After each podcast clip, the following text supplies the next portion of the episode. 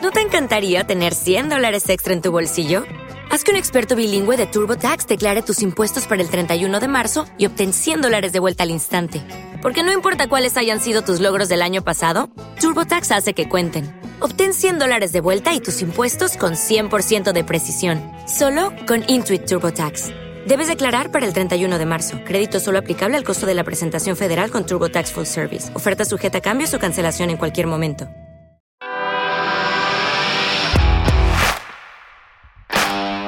Bienvenido a Esto también es política, el podcast que habla tu mismo idioma, con Mario Girón y Miguel Rodríguez.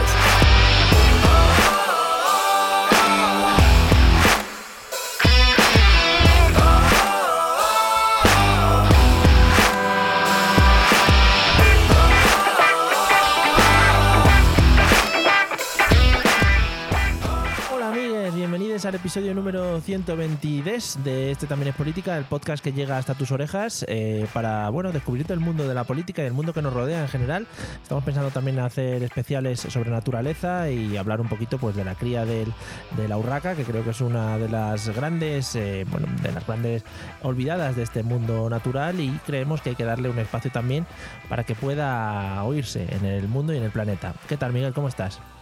Muy bien, yo desde aquí reivindico la defensa de la beluga Sí. ¿eh? como, como animal extraño, ¿no? Porque Mm. la verdad es que tiene una forma de cabeza un poco rara. Pero bueno, a la gente le cae simpático y si eso nos hace ganar algún premio de podcast, pues a por la beluga. Sí, vamos a tener que empezar a presentarnos también a los premios, te lo voy diciendo, porque luego, por lo que sea, se nos olvida. Por ejemplo, Hombre, yo creo, yo creo que Iñaki Gabilondo no se presentaba a los premios, se los daban. o sea, quiero decir. efectivamente, por ejemplo, han pasado hoy los premios Onda y por lo que sea no nos lo han dado, que tampoco nos habíamos presentado, pero bueno, oye, una cosa, un premio honorífico sería lo suyo. Y repito que, que yo creo que a, lo- a los que de verdad lo merecemos no se nos pide que nos presentemos a ningún sitio, la verdad, pero bueno, allá cada uno con su conciencia. Efectivamente, a los buenos deberían llevarnos ya por nosotros mismos. O sea, no es una cosa que tengamos que andar por ahí mendigando, ¿no? Como, lo- como los pobres podcasters. Claro. Claro, que quiero, quiero decir, tú, tú ves ahí a, a Julia Otero mm, diciéndole a la gente, por favor, me quiero presentar este premio. No, Claro, no, no, no. no lo hace. No, no. no lo hace, se lo dan y punto. Y, y se callan la boca los demás ya. Y Claro, pues te caen el boquino. Bueno, pues nada, eh, con estas primeras palabras, ¿no? Que hemos dado un pasito de humildad maravilloso eh, para sentar las bases de lo que va a ser este podcast. Un saludo a todos, amigos, después de, de tanto tiempo de desconexión, ¿no? Hemos estado. Sé que todo esto que se ha liado, todo esto que está aquí liado políticamente, es porque hemos dejado de grabar. Y entonces, bueno, pues eh, en el Congreso, por ejemplo, se está liando y todas estas cosas, creo yo, ¿eh? Sí, sí, eh, no sabían qué hacer ya para, para que grabásemos un episodio. Mm. Y la verdad es que ese es el problema, ¿no? Que no han hecho nada y claro, en mi vida en el colegio se ha complicado un poco estas primeras semanas, Claro. pero bueno, ya hemos vuelto porque... ¿Por qué? Porque es que el tema que viene la semana que viene es calentito. Hombre, mucha mandanga, mucha mandanga rica. Bueno, antes de empezar y para no perder mucho tiempo, que luego yo creo que lo que alarga los episodios son las entradillas, eh, recordemos... Que ese- pero que también te digo que es el tiempo menos perdido. Ya, efectivamente. Lo vamos a extraer como podcast aparte, solo. En las entradillas de esto también es política. Y lo Eso vamos es. a... y, luego, y luego el capítulo, mm, o sea, lo de Bueno. política de extra en todo Sí, caso. y, eso, y lo vamos a vender en los kioscos, que creo que va a salir muy bueno. Con ediciones al talla. Oh, qué maravilloso, ediciones al talla, ¿eh? Desde aquí un saludo, yo qué sé, por si quieren, porque justo iba a hablar ahora del tema del Patreon, o sea que viene muy bien también llamadas a colaboradores, patrocinadores. Si, por ejemplo, Frutas Manolo, que es la frutería de mi, pue- de mi pueblo, de mi barrio, eh, quiere, eh, quiere publicitarse aquí, pues adelante, ¿eh, Manolo? Usted lo que quiera, adelante con ello. Eh, Vendemos la fruta, pero vamos. Pero vamos, y cuanto más fruta, pues más. Bueno, vamos a. Iba a hablar de lo del Patreon. eh, todavía sigue abierto el Patreon, amigos. Si queréis colaborar con nosotros, tenéis ahí un pequeño espacio en el que podéis cedernos, pues, parte de vuestra economía. Eh, parte de vuestras ganancias, ¿no? Con un euro nosotros seremos felices. Y si todos los españoles no tienen un euro, nosotros pues reservaríamos el Santiago Bernabéu y haríamos una canción, una sesión de copla, ¿no? De copla y flamenco. Así que ¿Tú nada, crees, ¿Tú crees que a Lola Flores le daban premios? No, no, o sea, le daban premios sí, pero los tenía que pedir, no. claro, efectivamente. Esto es igual. Pues ya está. Esto es igual. Podemos seguir reivindicando esto durante todo el episodio. ¿Tú crees que a Ángel Garó le daban premios? No, a Ángel Garó no le han dado ningún premio en su vida. Pasamos a otro y vamos con Correcto. todos. Bueno, pues en patreon.com patreon.com barra esto también es política, estamos ahí y mm, la verdad es que ofrecemos poco contenido, pero eh, nosotros os lo agradecemos de corazón vuestras, eh, vuestras aportaciones, aunque sean pequeñas, no pueden ser menos de un euro, o sea que bueno, pues eh, ya con eso nos, nosotros ya podemos subsistir, ¿no? Y podemos tener una vida digna como podcaster. Sí, sí, si queréis dar medio euro, pues asociaos con alguien que dé otro medio euro Oh, y Qué ya bonito. está. Joder. Qué bonito, ¿no? Encima, eh, a- además, hacemos que esto sea como una especie de Tinder, ¿no? El Tinder de la política. Hombre, eh, eh, politi- Politinder, Politinder lo podemos llamar, Vale, me lo quedo. Sí, sí, me lo quedo. Estoy registrando el dominio ahora mismo. por favor. Eh, y sin favor, hombre. Eh, pues nada, pues eso, si nada, y si queréis colaborar de otra manera, ya sabéis, por Twitter, por Facebook y por cualquiera de las redes sociales que os podéis encontrar por ahí, eh, abiertos a todo. que viene muy bien con lo del Tinder. Correcto. Vamos al temita de hoy, que además es un tema que hace mucho tiempo que no tocamos. A mí me apetece saber un poquito qué pasa por allí, por los otros lados del charco, porque sí que ha habido un poquito de mandanga, sobre todo ha habido mandanga un poco mm, sandunguera, ¿no? Me gustaría a mí definir lo que creo que es la palabra más técnica que puedo utilizar, mandanga sandunguera. Y bueno, pues estoy abierto también a todo hoy. Eh, me parece perfecto. Antes de empezar, me Mm. gustaría recalcar ¿no? esa, esa expresión Mm. eh, un poco añeja ya de al otro lado del charco. Oh, qué ¿eh? bonito. Sí, sí, sí. Mm. Cuidado. Sí, sí, sí, soy, bueno, soy de los que se levantan por la mañana, mira por la ventana y dice, "Hmm, al, que madruga, al que madruga Dios le ayuda. y, eh, y hago así. O también digo la frase mucho de, eh, yo sin un café no soy persona, ¿no? Soy, soy Hombre. un abeto de Navidad, por ejemplo, ¿sabes? Por ejemplo. Eh, y, bueno, estoy seguro de que si fumaras dirías eh, café y cigarro, pues ya se sabe. Y cigarrito para el pecho, eso siempre, sí. No, pero, pero me fascina, es, es toda la admiración que te tengo, ya lo sabes, Mm, por sí. esa mezcla ¿no? de lenguaje añejo y contemporáneo, ¿no? Sí. Eh, hablamos del otro lado del charco y de mandanga sandunguera al mismo tiempo, Por ¿no? O sea, eh, parece es- algo fantástico. Esa capacidad que tengo de hablarte, ¿no? De Twitch, por ejemplo, y ese olor que te viene también añejo un poquito a Barón Dandy Mm. y a Ponche Caballero, ¿no? Cuidado, y alcanfor un poco también. Oh, qué rico. Sí, sí. Es- Tengo esa capacidad, ¿no? De, es, es lo que se llama el podcasting 4D, que te llegan ya Mm. sensaciones extra, pero a la vez te estoy llevando modernidad y un poco el tema millennial. Hay que, que escucharlo con cascos para, para Sí. olerlo bien. Sí, sí, sí.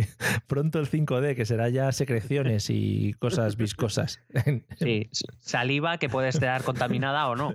Ya es- Claro, claro, esa es otra cosa. Os llegará Random. pequeños gotitas de saliva muy bonitas, muy bonitas. Bueno, en fin, a lo que íbamos.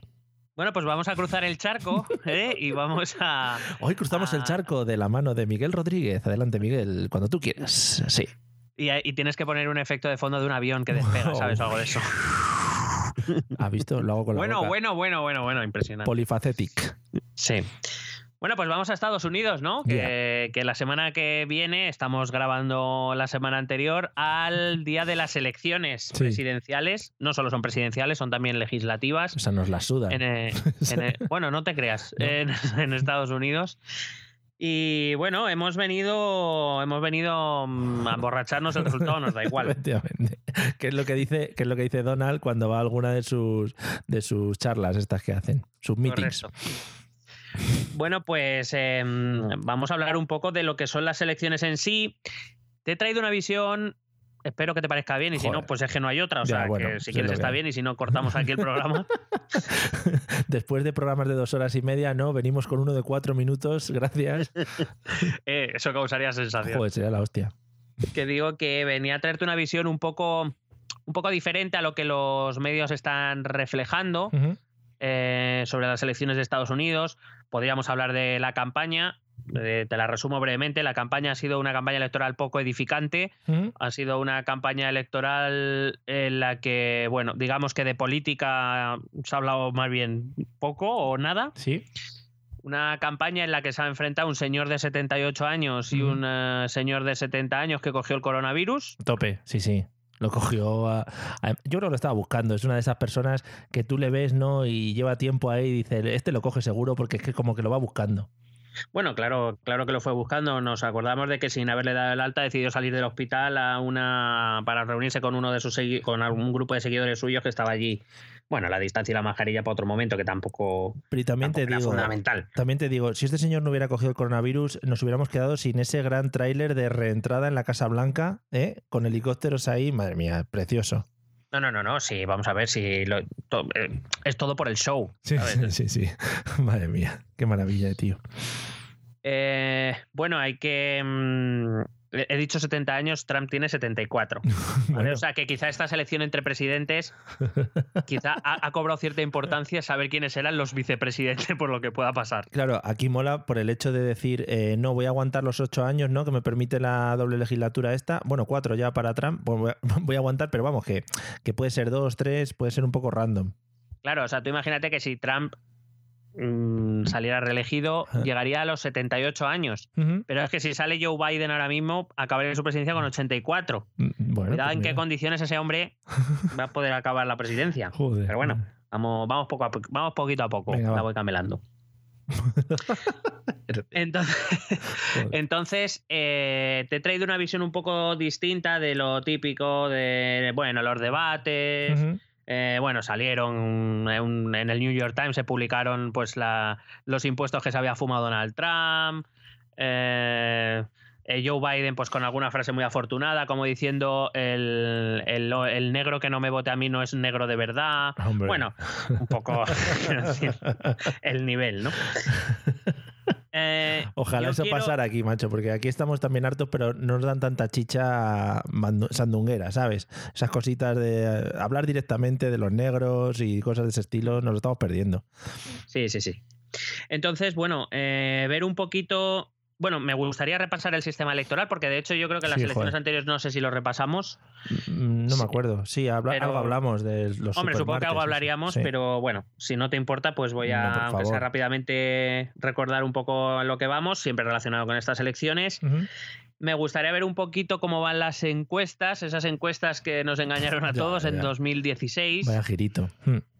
¿Eh? y eh, ver un poco qué elementos pueden influir más en la hora del voto, porque yo creo que a estas alturas, evidentemente, la inmensa mayoría de norteamericanos que van a votar, que no son tantos, normalmente se calcula que el censo, o sea, vota en torno a un 50-55% del censo. Aquí, por ejemplo, cuando en las últimas elecciones fue a votar el 66% del censo, pensábamos que era una participación baja. Bueno, pues allí una del 55 es la hostia, ya te digo. Vamos a ver también cómo hay elementos externos a la votación que influyen en dicha votación y analizar un poco más desde, pues eso, ¿no? Desde, la, el sistema electoral y desde la, desde la configuración de, la, de los estados norteamericanos, de su población, de cómo se va a votar, pues eh, no, vamos a hacer predicciones. vale, mejor, sí, porque... Eh, pero eh, vamos a aproximarnos y ya luego que cada uno decida quién va a ganar o quién cree que va a ganar. Vale, ¿se sabe ya en qué momento entra Rusia y de qué manera? ¿O todavía se está.? No, cuidado que hoy se ha sabido, hoy se ha sabido que Rusia, por lo visto, le ofreció 10.000 soldados a Puigdemont. Lo he visto, lo he visto. Para poder proclamar la independencia. Eso sí que hubiera estado guay, ¿eh? Puigdemont ahí vestido con un gorro de estos soviéticos ahí, madre mía, hubiera sido maravilloso. O, sí, y luego Putin con una barretina, cuidado. Joder, y, haciendo todos ahí un castellet y, comiendo pantumá, que madre mía, maravilloso. Pues nada, oye, adelante, me parece eh, una entradilla y un prólogo maravilloso para, para ponernos un poco en situación y seguir de cerca todo esto de las elecciones. Bueno, lo primero que hay que recordar es que Estados Unidos es un, eh, tiene un régimen presidencialista, no es eh, como la mayoría de los sistemas europeos, que es un sistema parlamentario, sino que es un sistema presidencialista, que lo que quiere decir es que el presidente, es decir, el poder ejecutivo, es elegido en unas elecciones diferentes y aparte. Por ejemplo, en los sistemas parlamentarios lo que se eligen son el poder legislativo, que también se hace en Estados Unidos, pero el presidente, el gobierno, lo escogen ya nuestros representantes, lo escoge el poder legislativo.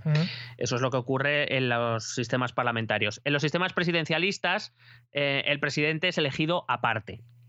Eh, en los presidencialistas y en los semipresidencialistas como Francia. El, presidente de la República Francesa también es elegido en una votación aparte. Por tanto, el día 3 de noviembre no solo se celebrarán elecciones a la presidencia de los Estados Unidos, es decir, escoger directamente, eh, bueno, escoger el, poder ejecutivo en una, en una votación y escoger el, poder legislativo en la otra. Eh, el poder legislativo estadounidense, que también eh, hay que tener en cuenta que, que es importante em, la elección del poder legislativo porque luego el presidente va a poder hacer o no mm, algunas de las cosas que tiene pensadas si llega a ponerse de acuerdo. Y no es lo mismo tener un, parlamento, en este caso mm, un congreso, que es como se llama el Parlamento en Estados Unidos, un Congreso favorable que un Congreso hostil.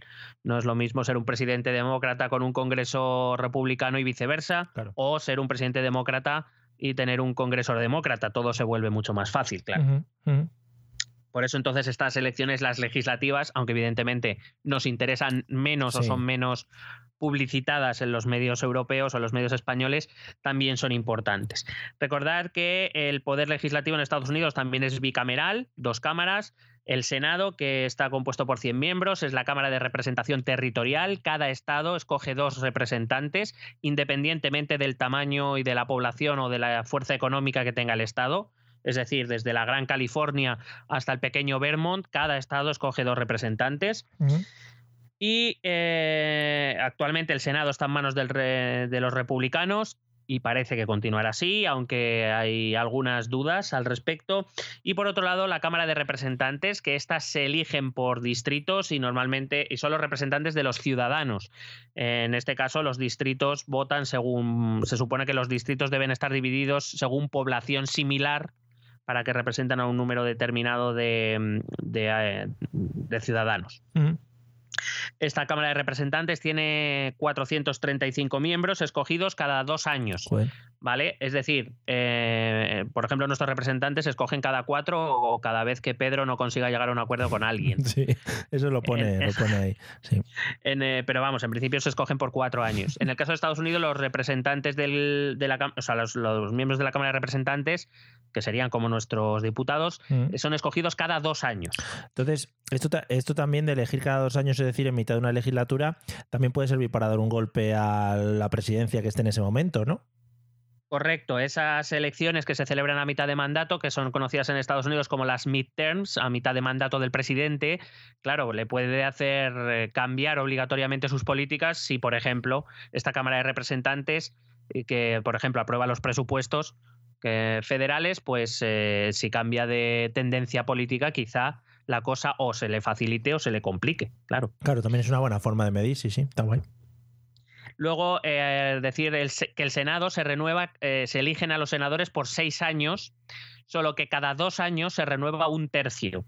De tal manera que a los seis años se renueva el tercio en el que entraste tú y, digamos que cada dos años se renueva parte del Senado. Claro, hay que airear también, sí. Además, si entran con esas edades, al final, pues al final habrá renovaciones. hay, que airear, hay que airear, es más fácil airear relativamente, ¿eh? pero es más fácil airear en, el en la Cámara de Representantes que en el Senado. En el Senado hay gente que lleva 40 años de senador ahí. pero que te digo que alguno, que alguno, pues eso, pues habrá renovaciones, lo que se llaman renovaciones forzosas, ¿no? De, tener que salir. Bueno, en fin.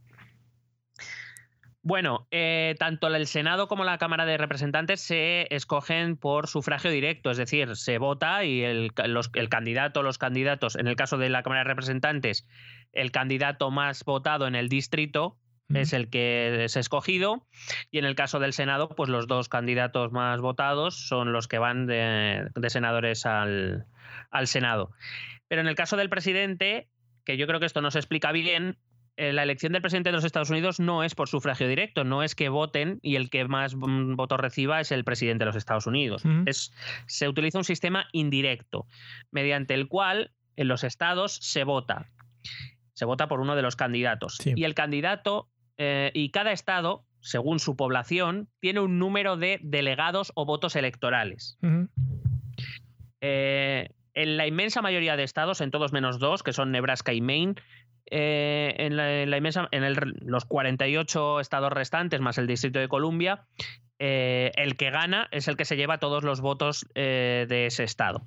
Luego están Nebraska y Maine, que hacen una especie de mix. Se llevan una parte al que más votos reciba y luego dividen el estado en dos o tres territorios y eh, el que gane pues se lleva el representante de ese territorio. Pero bueno, esos son los menos porque en total me parece que son cinco representantes. O sea, cinco votos delegados. Entonces, eh, se puede dar la circunstancia, como se dio en 2016, que uno de los candidatos gane el voto electoral, es decir, que reciba más votos en el país y pierda las elecciones. Hay que recordar que Hillary Clinton obtuvo en total en todo Estados Unidos 3 millones de votos más que Donald Trump y perdió las elecciones. Además las perdió con cierta contundencia. ¿Por qué? Porque es mejor ganar muchos estados por poco que ganar pocos estados por mucho. Que fue lo que hizo Hillary Clinton. Ganó estados muy grandes por mucho, con muchos sufragios de ventaja, pero perdió muchos estados pequeños o menores eh, por pocos votos, algunos de ellos, y eso le supuso la pérdida. ¿Por qué? Porque no va por número de votos, sino por, eh, por estados. En cierta manera, en eso se parecen un poco a nuestras elecciones. Eh, que ya sabes que nosotros siempre hacemos el aviso de las encuestas nacionales no sirven de nada, porque lo que, lo que se celebran son una especie de 52 mini elecciones, no una elección global. Pues aquí es igual. Eh, cuando nos llegan las encuestas eh, de Estados Unidos nos dicen que Joe Biden tiene una media de entre 10 y 15 puntos de diferencia. Uh. Y eso está muy bien, pero no sirve para nada. La cuestión es ir estado por estado eh, para ver quién se va a llevar los votos delegados de esa, los votos electorales de ese estado. Eh, porque en realidad son 50 elecciones diferentes, no una global. Qué tiempos, ¿eh? Cuando hablábamos de Hillary Clinton y no le damos ni un par de meses a Donald. Tenemos unos episodios especiales de cuando hablamos de todo aquello y de cuando dimos la bienvenida a Donald Trump y todo eso. Escucharlos porque para nosotros fue en plan, bueno, está bien la broma, eso cuando se iba a presentar, eh, luego venga, está bien la broma cuando ha ganado. Y fíjate, hasta que ha llegado el señor, ¿eh? Y espérate. Eh, pero, pero que no los hemos borrado los capítulos, ¿eh? Que los mantenemos ahí para que se sepa, ¿eh? Lo inútiles que fuimos. Madre mía, qué ilusos. Bueno, el proceso de elección del presidente de los Estados Unidos yo creo que todos los conocemos, hemos ido comentándolo aquí en muchas ocasiones, tanto en las de 2016, es verdad que para esta hemos hecho menos, pero, mm. pero bueno, es el proceso de primarias, donde dentro de cada partido hay más partidos, ¿eh? A veces parece que en Estados Unidos solo están los demócratas y los republicanos, el Partido Demócrata y el Partido Republicano, eh, pero hay más partidos. Lo que pasa es que mm, en la realidad ninguno tiene opciones de hacer nada, entonces nos fijamos en estos dos. Allí son todos como UPyD, ¿no? Sí, allí hay muchos UPyD. Vale. Em, entonces, en cada partido se presenta quien se quiera, quien quiera ser candidato del partido en el proceso que llamamos de primarias. Eh, y luego se van a celebrando elecciones en cada estado y el candidato que más delegados reúna, pues en la convención final, pues será escogido presidente. Em, eh, sabemos que este proceso empieza con más de un año, se empiezan a, los, los, que quieren ser candidatos empiezan a presentarse hasta más de un año antes de, hmm. las elecciones de, noviembre. Es decir, este proceso de primarias empezó, pues que, yo recuerde más o menos por julio-agosto del año pasado, de 2019, cuando todavía no había pandemia. ¿eh? Nos podíamos abrazar y todo todavía, y se podían celebrar meetings. Anda, como ahora. Bueno, pues ya está.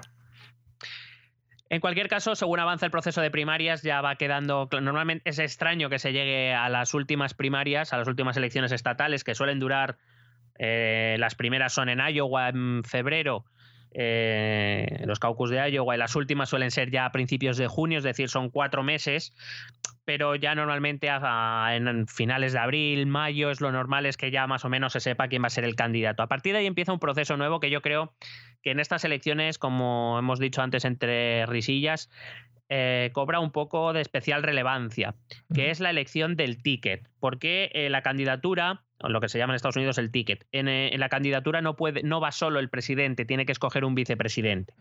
Y dada la edad de los candidatos a presidente, quizá. Hello, it is Ryan, and I was on a flight the other day playing one of my favorite social spin slot games on chumbacasino.com. I looked over the person sitting next to me, and you know what they were doing? They were also playing Chumba Casino. Coincidence? I think not. Everybody's loving having fun with it. Chumba Casino is home to hundreds of casino style games that you can play for free anytime, anywhere, even at 30,000 feet. So sign up now at chumbacasino.com to claim your free welcome bonus. That's chumbacasino.com and live the Chumba life. No purchase necessary. DTW, void, were prohibited by law. See terms and conditions 18 plus.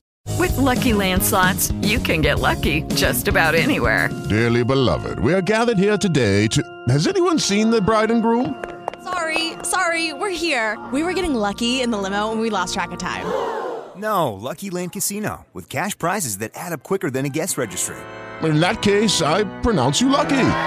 Play for free at LuckyLandSlots.com. Daily bonuses are waiting. No purchase necessary. Void where prohibited by law. 18 plus. Terms and conditions apply. See website for details. ha cobrado más relevancia que en las últimas décadas eh, la elección del vicepresidente. Sabemos, o ya sabíamos, quién es el candidato a vicepresidente de Donald Trump, que es Mike Pence, eh, un hombre muy religioso, muy conservador, mucho más...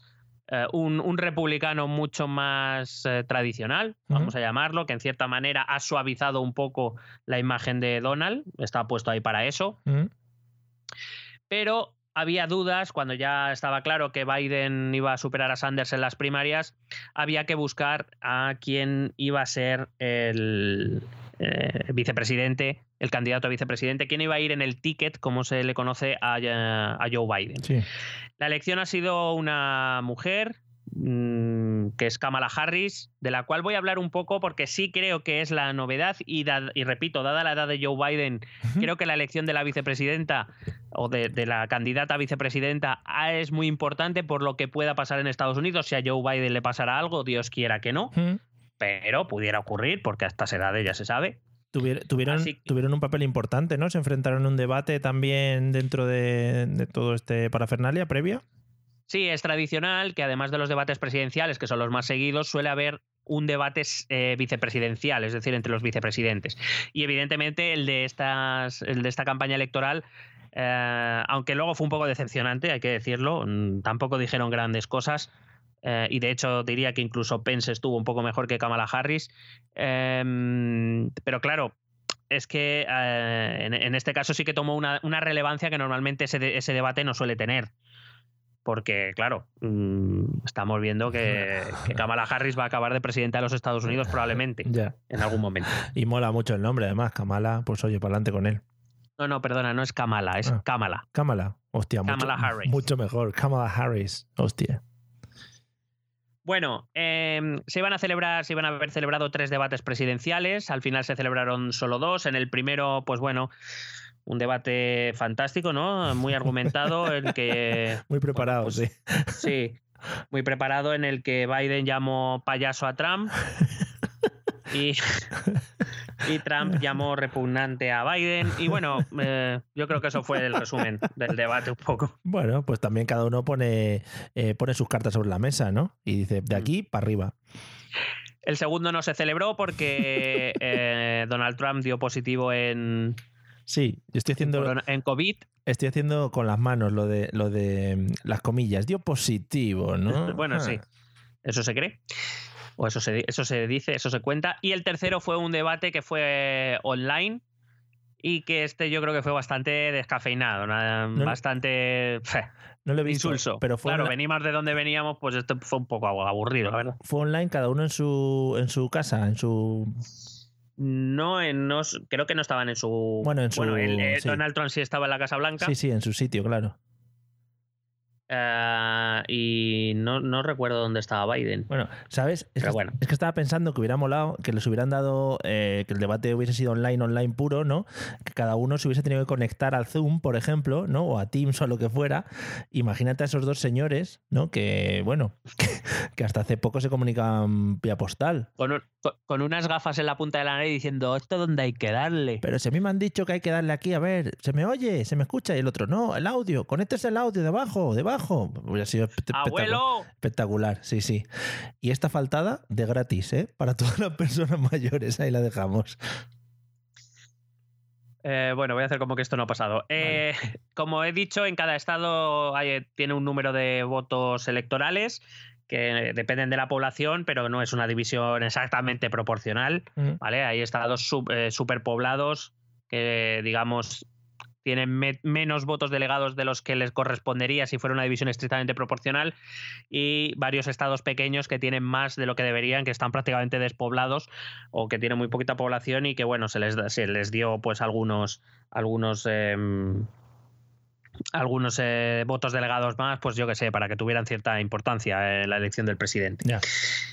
Em, en, en teoría, digo en teoría, em, voy a poner el ejemplo de California, son 55 votos delegados, el candidato que gane, se supone que los 55 delegados que van eh, luego a, a Washington a decir eh, a quién le dan su voto, eh, llegarán y votarán por el ganador. Pero cuidado que en la historia estadounidense se ha dado, para empezar, no existe obligación constitucional de que el, rep- el- el que lleva el voto delegado del Estado pueda hacer lo que les haga a los cojones. O sea, que, que no tiene obligación de decir lo que ha salido en las urnas. Eh, lo cual es fantástico. Por ejemplo, en las últimas elecciones se detectaron 10 delegados que votaron cosas distintas a lo que se había votado en su estado, por ejemplo. Ah, muy bien. Está muy, muy bien, por, Pero- yo sé, a modo de curiosity. Pero y esos delegados, a ver, porque aquí ya me he perdido, tienen que ser del, del partido, a ver, no me entero. O sea, si por ejemplo los 55 son demócratas, tienen que votar al candidato demócrata. Bueno, eso es lo que se espera, ¿no? Es lo que se ha votado en el Estado y los, los delegados de- del Estado, cuando van a Washington, Pero- deberían votar por el ganador del, del que haya ganado las elecciones en el Estado. Pero claro, realmente han votado al delegado ese, ¿no? No es una votación más. no, no, no, no, no, Ellos, ellos votan, en, Ah, vale, en la vale. ciudadanía vota la candidatura. Entendido, vale. Y- pero digamos que no se reparte proporcionalmente. Si, por poner un ejemplo, eh, Biden gana por un voto a Trump, los 55 Ya, ya. delegados de California deberían Eh. votar a Biden. Vale, sí, sí. ¿Vale? Porque no es un reparto proporcional. Pero no existe obligación constitucional de que los delegados de California lleguen a Washington y voten a Biden. Alguno puede votar, abstenerse o votar a Trump, por ejemplo. Pero o sea, son 55 personas del, del bando, digamos, de Biden, ¿no? Es que. Eh, teóricamente sí, pero repito que se, Vale, vale. se han visto casos en Estados Unidos. Lo normal, lo normal en unas elecciones normales en Estados Unidos es que uno, aunque sea por error, Sí. aunque sea por error, vote al que no le toca. Muy bien. Pero en las últimas elecciones hubo 10. Bueno, Que, que, bueno, no cambió nada porque la derrota de o la victoria de Trump fue abultada respecto a Hillary Clinton. sí. Pero bueno, que- creo recordar, me pareció leer que ocho habían cambiado a- a- hacia Hillary Clinton, es decir, que deberían haber votado a Trump y votaron a Clinton, y dos deberían haber votado a Clinton y votaron a Trump. Muy bien. O sea, que bueno. Muy bien. Pero bueno, lo normal es que eh, se respete la voluntad de los ciudadanos del Estado. Guay. Y esto, como te digo, genera un desfase entre el voto popular y el voto electoral. El- repito, el me- mejor ejemplo lo tenemos en 2016, cuando el voto popular lo ganó claramente Hillary Clinton, que recibió 3 millones más de votos, Mm. pero perdió y además perdió abrumadoramente porque es lo que te digo. Eh, es, es preferible ganar muchos estados por poco que pocos estados por mucho. No te sirve de nada ganar por mucho por un voto, ya te dan los delegados. No necesitas vencer por paliza. ya, ya. Bueno. Eh, de todas maneras, este sistema de votación es- eh, se remonta al siglo XVIII, es decir, de cuando Estados Unidos se, creó como, como país independiente. Sí. Y, y lo han tocado poco, por lo que sea. Bueno, porque eso se firmó en esa carta constitucional y eso es historia pura, ¿no? 200 años, eso es. Claro, la, mía. la- la- la cuestión es que, por ejemplo, ese- esa constitución se creó en 1776, eh, bueno, no, se publicó en 1787. eh, en aquel momento existían 13 estados. Es que ahora son 50. Bueno, hombre. Quiero decir. Pero bueno. que son no muy con parecidos lo todos, sí.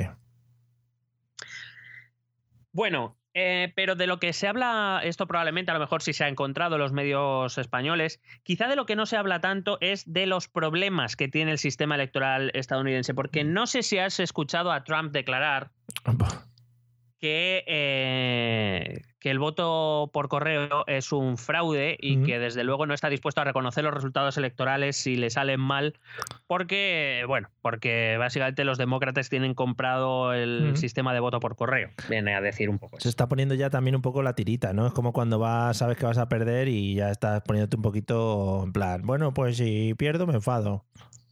Bueno, en realidad es, es un poco porque Trump ha seguido un poco, quizá no ha llamado ya tanto la atención, ¿no? Estamos ya tan acostumbrados Claro, durante sí, cuatro sí. años o más de cuatro años a escucharle que ya no nos llama tanto la atención. Pero la estrategia electoral de la campaña de, de Trump ha sido exactamente la misma, la de intentar poner al establishment como que va contra la ciudadanía, que es como una burbuja, que no conoce la realidad, y es un poco pues esto, ¿no? Que, que el, el voto por correo pues es el establishment que quiere controlar las elecciones y quiere quitarle de ahí. Eh, bueno, eso es un poco sí, la- el victimismo propio que ya hizo en 2016 y que, que desde entonces maneja, pues la verdad es que lo maneja a la perfección, eso que hay que reconocer. El otro día, el otro día acusaron un poquito, ¿no? A la gente de Vox en el tema de la moción de censura de que trampearon un poco, ¿no? Ah, sí, No, sé, no sí, sí, ese he leído algo de eso. No sé, igual no, ¿eh? Que igual también es que ya se, meten con ellos ya por inercia, ¿sabes? Ya en Pero, plan, pero que trampearon de qué? de trampearon de Trump. Digo, que hicieron un poco el trampismo. Ah, sí, sí, sí, Ah, sí, sí. hombre. Sí, sí, sí, sí, sí. Bueno, de hecho, yo eh, mm, tuiteé algunas de las frases. Sí, sí. Eh, el señor, fue, me parece fue Iván Espinosa de los Monteros, que fue el que participó. Bueno, primero habla el que presenta la moción, que fue eh, Garriga. El, el negro de Vox, como todo el mundo le conoce. Eh, después sale Santi, salió Santi, eh, sigo decepcionado porque no salió con el caballo, Hombre. ni siquiera con una mísera lanza y un casco. Hubiera sido lo suyo. Que los hubiera dejado al lado del estrado, pero que hubiera salido Claro, ahí claro. a tope, sí. Que le diga, que le diga a la presidenta del Congreso, sujétame la lanza, ¿sabes? O algo de eso. Vos a merced, sí. Sí, o simplemente sujétamela, hubiera quedado ya. Em, que fue que era el candidato a presidente del gobierno y después empiezan a participar los grupos parlamentarios y Vox también tiene derecho a participar Sí. porque es un grupo parlamentario y salió Iván Espinosa Los Monteros y una de sus frases fue eh, juntos volveremos a hacer España grande otra vez. Eh, la Make America so- Make Spain Great Again Joder, de la campaña electoral anterior o sea sí podemos decir que algo nos recordó nos pudo recordar a Trump sí Qué bien, qué bonito. Es que, ¿sabes? En muchas de las veces se habla de, de- y se ha puesto en, en- en paralelo, ¿no? Discursos de unos, discursos de otros y, y son enteramente copiados. Ya no digo solo de Vox, sino de otros partidos políticos y tal. Eh, pero la gente se cree que realmente... Y quizá lo que estoy diciendo ahora, según lo estoy hablando yo, me va a salir solo. eh, la gente se cree que no nos informamos de otros, de otros aspectos de la política o de otros Lucky Land Casino asking people what's the weirdest place you've gotten lucky? Lucky? In line at the deli, I guess? Aha, in my dentist's office.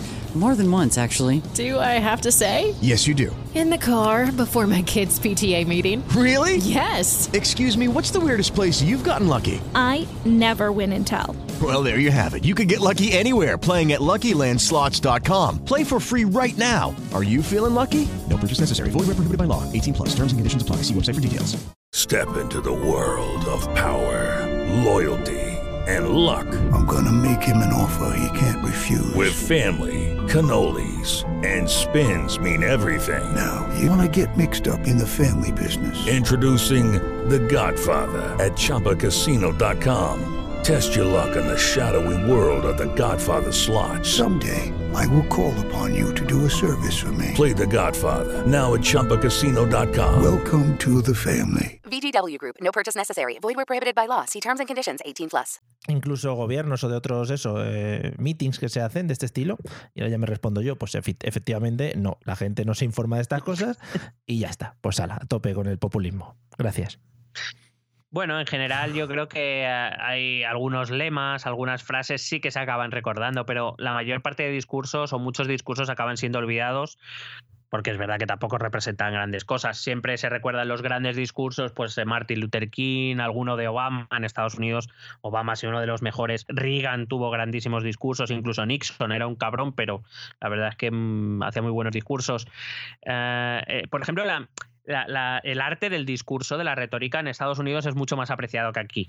Aquí, mm, por ejemplo, el otro día Pablo Casado hizo un discurso enormemente bien elaborado, más allá de lo que se estuviese de acuerdo o no. Me pareció un discurso bastante brillante, pero se olvidará pronto porque eh, es verdad que también, pues bueno, decía cosas que ahora mm, que, que tendría que poner en práctica y no estamos tan seguros de eso digamos que nosotros no prestamos tanta atención a los discursos. Yo creo que hemos llegado a un consenso en el cual, bueno, dicen para quedar bien, o dicen lo de siempre, o dicen nada, porque usan muchas palabras pero no dicen nada, y tampoco les prestamos tanta atención.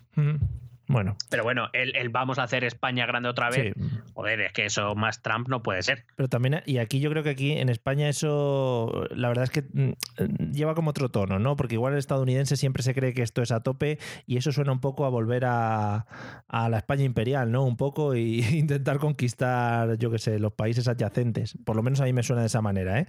No sé. Sí, es un poco, quizá desde nuestro punto de vista es incluso un poco anacrónico, ¿no? Mm, de volver sí. a ser grandes. Joder, Sí. si es que fue la última vez que fuimos grandes era en el siglo XVII, que me estás contando. Hombre, igual está hablando del Mundial de Sudáfrica o algo así, yo qué sé, ¿sabes? Ahora que ha salido, ha salido Ortega Smith diciendo que lo de las Olimpiadas, pues oye, habría que volver a mirarlo, pues maravilloso. Yo he también. votado sí, yo he votado sí, por favor. Creo que además en el Twitter del podcast eh, puse algo así como otra, Sí, sí. otra, sí, porque me Y- gusta mucho a mí Y te, cosas. y te he visto hoy muy arriba también con lo de la NASA catalana, ¿no? Que es... Bueno, bueno, bueno, bueno, bueno, bueno, bueno, bueno. Te juro que este país, yo pensé, yo pienso a veces, digo, bueno, es que ya no me puede sorprender nada, pero siempre surge algo, es que me parece fantástico. Joder, madre mía, estupendo. Tenemos una capacidad de innovación. O sea, estamos en la peor pandemia, bueno, en la peor pandemia en 100 años, que no- nadie vivo, prácticamente nadie vivo ha vivido otra como esta. eh, la gente eh, muriendo, los hospitales saturados y se le ocurre sacar al gobierno catalán que va a crear una agencia espacial. ¿Pero de qué estamos hablando? O sea, a mí es que hay cosas que me sorprenden, me Sí. sorprenden en exceso. Yo he leído, vamos así por encima, que van a lanzar dos satélites para controlar el campo, los huertos y tal. Y Cuidado, cuidado, dos nanosatélites. eso, nanosatélites. Eh, Joder, Cuidado. Estupendo, ¿eh? Eso creo que, que- que los que no utilicen los van a meter en las vacunas. Bueno, para otro día, para otro día dejamos las declaraciones de la señora Ayuso mm, de su hospital. Bueno, pues el hospital se organiza solo, ¿no? Es que Sí, sí. ella está jugando al Demo Hospital, al juego este que, que se jugaba hace años. Sí, sí, sí. Va poniendo muñecos. Yo creo, yo creo, yo perdóname, pero creo que ya lo avanzamos aquí. eh, Creo que lo avanzamos en un podcast. Probablemente no tendría nada que ver con el tema. Sí. Pero ya dijimos que iban a adiestrar perros para atender a gente en ese hospital. Ojalá, ojalá. Vamos camino de ello. Dice, el, Vamos camino de el ello. otro día me pusieron unos dibujos en la tele de unos perros que ayudan a la gente y les hemos contratado. Se llaman la patrulla canina. Y entonces lo vamos a traer a Madrid para que salven a gente. Así, es el Y de directora del hospital adora la exploración. Venga. o a Peppa Pig, la que quieras. Joder, sería estupendo, macho. Madre mía. Pues te imaginas, te imaginas a, a todos los personajes ahí en el hospital. Que, Cuidadito bueno, que no digan, bueno, como lo de Warner está medio cerrada ahora, pues que pues todos esos que están allí, el, el Pato Lucas y Bubún y todos esos, a los hospitales que atender. Sí. ¿Qué, qué están haciendo eso? imagínate entrar de urgencia ahí con una pierna rota. Ah, bueno, que es de pandemias. Que estás ahí con la lepra Sí. O con lo que sea Claro. y entras y te recibe en secretaría, te toma los datos eh, eh, el, el coyote. por ejemplo.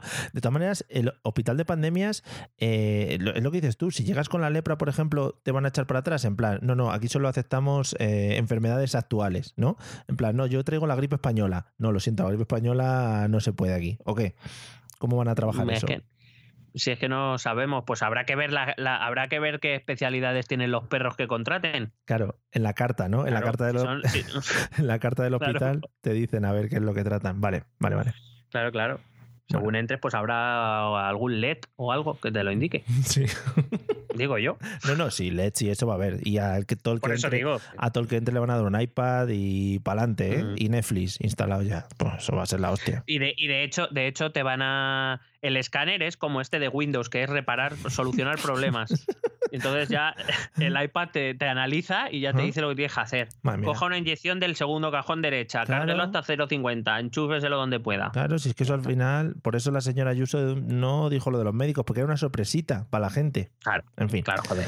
Bueno, Bueno. sigamos. sigamos. Volvemos a Estados Unidos. Mm. Em, decía que, eh, volviendo a esto de las declaraciones, hace no demasiado tiempo, Trump ya dijo que estas iban a ser las elecciones más amañadas de la historia. Joder, macho. Nada, mm, poco exagerado Pero- y ni nada de eso. Tampoco se quitó, tampoco se salió él, ¿no? Dijo que igual, también, igual era también porque las iba a mañar él. O sea, puede ser.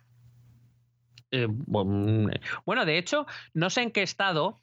Eh, me parece que era en Florida. En Florida, eh, en, las, en las elecciones, me parece que él acabó ganando por el voto por correo. Y ahí dice que, lo, que correos funciona bien ahí, en Florida. lo he dicho, ¿eh? Lo que no es broma.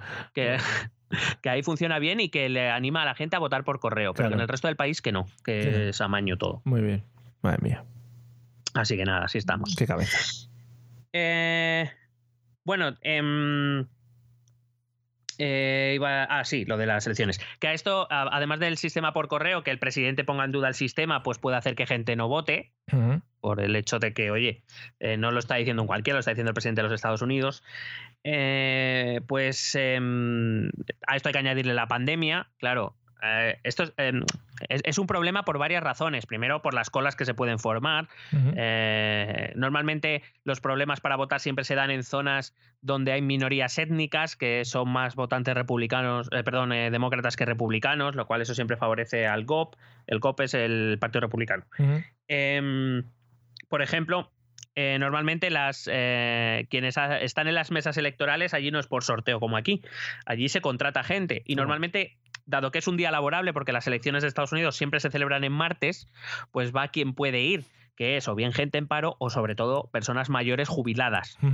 ¿Qué pasa? Que con el COVID, a lo mejor que meter a personas mayores jubiladas en espacios cerrados quizá no es la mejor idea. No, por lo que sea. ¿eh? Por, por las razones que fueran.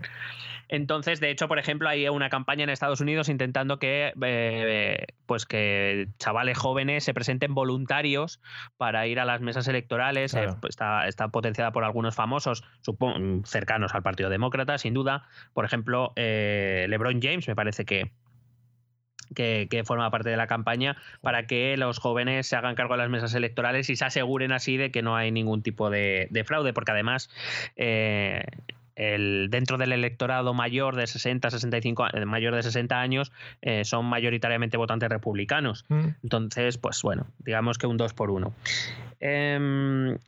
También, eh, bueno, respecto a esto que ha dicho Trump, que son las más amañadas de la historia y que el voto por correo es un fraude, en las últimas elecciones eh, el FBI dijo, eh, perdón, las, las, autoridades electorales estadounidenses dijo que sospechaba de la posible eh, fraude en el 0,0025% de los votos emitidos por correo, lo cual diría entonces que el voto por correo quizás no sea un problema demasiado grande en Estados Unidos. Ya, no, no es demasiado. Si lo dice el FBI, que se han hecho películas y películas sobre ellos, pues no creo que mientan. Bueno, a raíz de esto, eh, ya sabemos que Trump dijo que eh, cuando le preguntaron si pierde las elecciones, eh, aceptará el resultado y hará una transición eh, pacífica. Y su respuesta fue: ya veremos. Pero ¿y, y, pero, ¿y, qué, ¿y, qué, sería el otro lado? ¿Que se enganche ahí a las columnas de la Casa Blanca? O... Cuidado, cuidado que se encierra. Claro, que, se encierra y a ver. Claro, claro, que ya, ya, se, ya, se, sabe todos los trucos. Supongo que los pasadizos y se los controlará. Tú imagínate que se meta por los pasadizos y se quede por ahí, ¿no? En, en plan, que el otro ya se instale y que de repente te aparezca Trump por la noche ahí agarrado al, al despacho Val o lo que sea. O la, o la habitación, típica escena, ¿no? Que abres el ojo y está ahí mirándote de cerca. Sí, sí, o algo así. Con su pelucón ese que lleva. Eh, eh, bueno, decir que evidentemente la estrategia detrás de esto del fraude del voto electoral y demás es para desincentivar el voto, porque eh, tradicionalmente cuanto más voto ha habido en Estados Unidos, mejor le ha ido a los demócratas. Uh -huh. Y cuanto el más baja ha sido la participación, eh, más, mejor le ha ido a los republicanos y en cierta manera yo creo que es así en todo el mundo, ¿no? Un poco los que están un poco más a la izquierda, entiendas izquierda por lo que se quiera entender, sí, siempre le van, le van mejor las votaciones altas, las participaciones altas, que no las participaciones bajas que suelen favorecer a los conservadores. Uh -huh. la, eh, ya hablando un poquito de, de, esto de izquierda y derecha, eh, ¿a, ¿a cuánto de izquierda está la izquierda real estadounidense? O lo que podríamos considerar como la izquierda. No, no, el Partido Demócrata. Está... Para, a ver, el, lo más izquierda que hay en el Partido Demócrata ahora mismo es Bernie Sanders. y Bernie Sanders aquí sería un miembro del Partido Socialista tan a gusto. Ya, vale. Y, y, y, amigo de Pablo Casado, ¿no? Que se puede ir a tomar unas copas con él tranquilamente. Sí. Vale. Así que Biden, que es mucho más centrista, aunque todavía tiene un ala todavía más centrista. Eh, fíjate, el, el ala más centrista del, del, del Partido Demócrata sería el ala más liberal del PP, ya. tranquilamente también. Unas locas, sí. Bueno. Sí. Eh, lo que pasa es que allí, por ejemplo, el ala más extrema del Partido Republicano sí que sería un Vox, o sea, lo que es el Tea Party sí. o la nueva de derecha. Sí. Están por ahí, sí, rondando, sí. Contando con también que manejan armas y eso que también les ayuda. Sí. Biden, pues Biden está en un. Si ponemos la típica escala del 0 al 10, en el que 0 es izquierda total y 10 es. O sea, es izquierda, extrema izquierda y 10 es extrema derecha, pues Biden estaría en un 5, tranquilamente, ¿eh? No vale. te creas que, vale. que menos. Un Albert, un Albert Rivera. Ahí está. está. With lucky landslots, you can get lucky just about anywhere. Dearly beloved, we are gathered here today to. Has anyone seen the bride and groom? Sorry, sorry, we're here. We were getting lucky in the limo and we lost track of time. No, Lucky Land Casino, with cash prizes that add up quicker than a guest registry. In that case, I pronounce you lucky. Play for free at LuckyLandSlots.com. Daily bonuses are waiting. No purchase necessary. Void were prohibited by law. 18 plus. Terms and conditions apply. See website for details. Okay, round two. Name something that's not boring. A laundry. Ooh, a book club. Computer solitaire. Huh? Ah, oh, sorry. We were looking for Chumba Casino. That's right. ChumbaCasino.com has over 100 casino style games. Join today and play for free for your chance to redeem some serious prizes. ChumbaCasino.com. No purchase necessary. Void where prohibited by law. 18 plus terms and conditions apply. See website for details. Mm, bueno, Está- casi, va- casi. Vale, está tuiteando mucho, ¿eh? Últimamente, por cierto, desde que es padre, supongo que se aburrirá y está ahí tuiteando a tope. Claro. Ah, esa, es que ser padre le deja tiempo. A ver en qué programa le, le enchufan de, de comentarista dentro de poco. Bueno, te digo otro problema del, del sistema de votación que también desincentiva y baja la participación. Y es que eh, es la exigencia de un carné identificativo con foto para poder votar. Joder. Y tú dices, pues normal, ¿no? Sí, Claro, es que en Estados Unidos no existe un DNI obligatorio como tenemos aquí. ya. Te tienes que hacer uno, sea lo que sea, de, de algo Sí, con el que tú te puedas identificar. Por ejemplo, un carnet de conducir valdría, pero no todo el mundo tiene carnet de conducir. Mm, Eh, con lo cual, hay mucha gente que, eh, por ejemplo, muchas minorías étnicas de las cuales parte de su población no tiene carnets con fotos, por tanto no pueden votar. ya. Eh, el propio gobierno federal ha reconocido, según pude leer, que eh, este tipo de. la carencia de este tipo de identificaciones hace bajar o cuesta más o menos un 3% de la participación del censo, que no es poco, Joder, ya ves. en un país de, de 350 millones de habitantes. quiero decir. Sí, sí. Además, en, en la mayoría de los estados, eh, en Estados Unidos, las personas condenadas por delitos no pueden votar. Eh, cuidado que aquí en España, por ejemplo, sí que pueden votar. La, la gente, no, o sea, salvo que la- una sentencia judicial diga expresamente que alguien no puede votar, aunque tú estés preso puedes votar. Otra cosa es que puedas ser elegido, que es diferente, pero votar puedes. Eh, y no puedes votar en Estados Unidos, en estos estados, normalmente hasta que hayas cumplido tu condena o hayas devuelto el dinero o hayas pagado todas las multas, es decir, hasta que estés completamente libre de responsabilidades. Y en al menos 11 de esos estados, el tener una condena en firme te puede quitar el voto de por vida, aunque hayas pagado tu pena, aunque hayas pagado las multas, etcétera. Joder. Eh, claro, podría parecer un problema tan menor, pero el problema es que en Estados Unidos se calcula que en torno a unos 20 millones de estadounidenses han sido condenados por un delito a lo largo de su vida.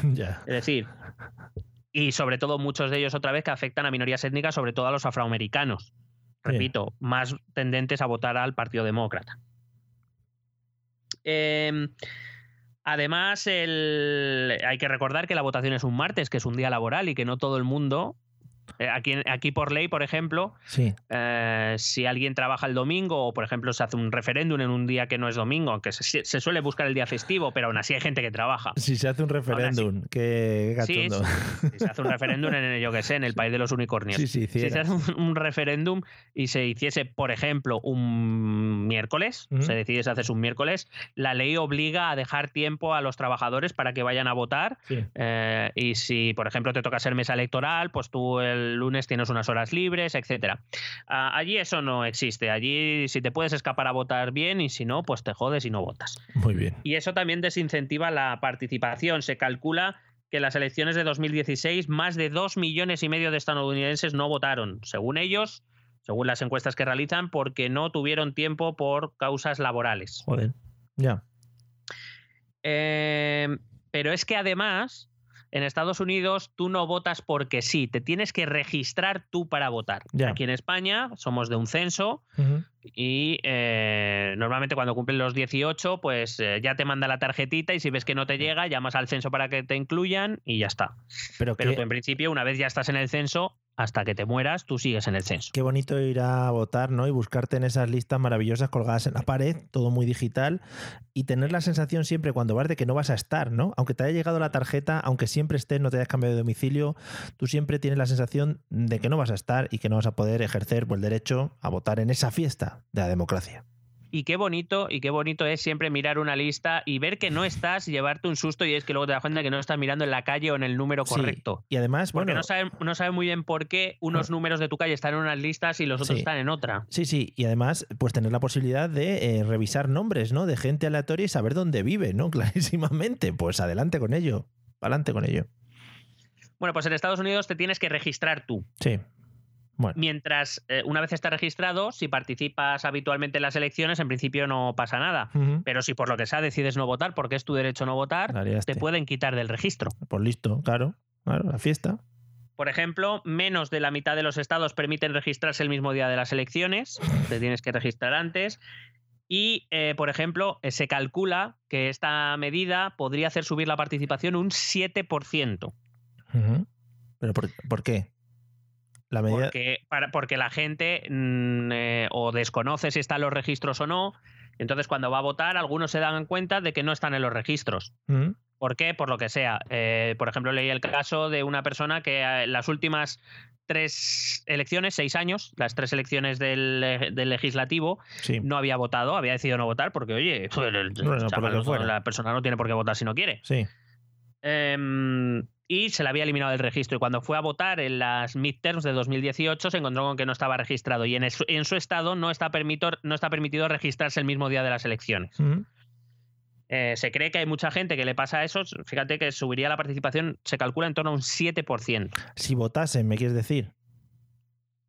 Claro, claro. Ah, vale, vale. pero Cuando, cuando vas, a, cuando vas a, la- a las urnas y te das cuenta que no estás registrado es porque tienes intención de votar. Si no, no vas allí a ver si estás o no. Ya, pero que si estuvieran registrados subiría un 7%, quieres decir. Claro, si, les- si Vale, se les permitiese registrarse ese mismo día a la que Ah. vas a votar, Vale. dado que te dicen no estás en el registro, vale, pues regístreme, Payaso, sí. imbécil, eh, pues, pues subiría, se calcula que hasta un 7%. Y el de la mesa dice, no, mira, si es, si, es, si es dar a este botón, pero es que no quiero. O sea, es que no quiero darle. Y, la, y lo que ocurre es que en, eh, en algunos estados sí se hace, Sí. pero en la mayoría de los estados no se hace, no se permite. Entonces, pues menudo- se quedan sin votar. Menudo chocho, ahí está registrando a la gente ahí mientras votan, coronavirus, yo, mira, conmigo que no cuenten. Bueno, total, eh, se, han, se han visto casos, te voy a contar, por ejemplo, el caso de Ohio en 2019. Ujú. eh, eh, el Comité Electoral de Ohio iba a eliminar 235.000 nombres del listado de votantes. Joder. y una investigación del FBI detectó que uno de cada cinco iban a ser borrados por error. Dentro de que las leyes les permiten borrar gente, quiero decir que a mí eso ya me parece escandaloso, pero bueno, es que además uno de cada cinco pues había votado, había hecho los trámites correctos y aún así les iban a borrar. O sea que imagínate cómo está el sistema. Perfecto. Es que las bases de datos al final ocupan mucho y eso luego es como en el Windows, que te quedas sin espacio y eso no funciona, ¿eh? O sea que. Claro, el, el problema está en lo que te voy a comentar ahora, que son en los estados en que las, los resultados son muy ajustados. ¿Mm? Dependiendo de quién hayas quitado, Ya. Pues ha podido darle la Mm. victoria a uno u otro participante. Ya. Am, bueno, eh, me voy a pasar directamente a, a la geografía electoral de Estados Unidos, que me parece interesante. Para Vale. quien quiera seguir la noche electoral o para que le interesen los resultados, Sí. Em, Estados Unidos es un sistema electoral particular, como te he dicho, cada estado otorga un número de delegados o de, de votos delegados, que son los que luego votarán por el candidato, que en principio responden a lo que dicen sus votantes. Em, pero digamos que la geografía estadounidense de los 50 estados más el Distrito de Columbia que se compone Estados Unidos, la inmensa mayoría los, los resultados se saben de antemano. Por la conformación de su población y por el histórico, se sabe que hay estados que votarán demócrata y se sabe que hay estados que votarán republicanos. Por eso hay- va a haber muchos estados donde em, quizá tampoco ni no haya ni que mirar, porque ya sabemos lo que va a pasar. Pero hay una decena, 10, 12, 13 estados para estas elecciones, porque bueno, evidentemente la población va cambiando en algunos de ellos por la inmigración, por la, por la media de edad, etcétera. Eh, van cambiando su, su estructura poblacional y quizás se van convirtiendo en lo que eh, tradicionalmente se conoce como swing states Mm. o aquí en España se les llama los estados bisagra, aunque su nombre más concreto debería ser estados pendulares, que es como Sí. se llaman. Eh, pero bueno, es, digamos son esos estados donde eh, no son tradicionales feudos de uno u otro partido, sino que de cuando en cuando pues votan al otro. Hay algunos, por ejemplo, algunos estados que han votado exactamente el mismo número de veces o que ha ganado el mismo número de veces el candidato republicano que el candidato demócrata a lo largo de la historia. Supo- supongo que estos estados, estos núcleos, se verá también muy claro en los viajes eh, de, de, de campaña que hacen los, los presidentes, ¿no? Sí, claro. De hecho, los, los últimos millones que les quedan ya en estos días para, para eh, mítines, para publicidad, etcétera, se retiran de los sitios donde está clara que la victoria, donde más o menos parece que va a estar clara la victoria, y se concentra todo ese dinero y esa publicidad en los estados, en estos swing states, en estos estados pendulares, porque es ahí donde realmente se juegan las elecciones. Ya. Eh, si vemos, eh, por ejemplo, dónde triunfan los demócratas, los demócratas triunfan en la costa oeste, eh, California, Washington.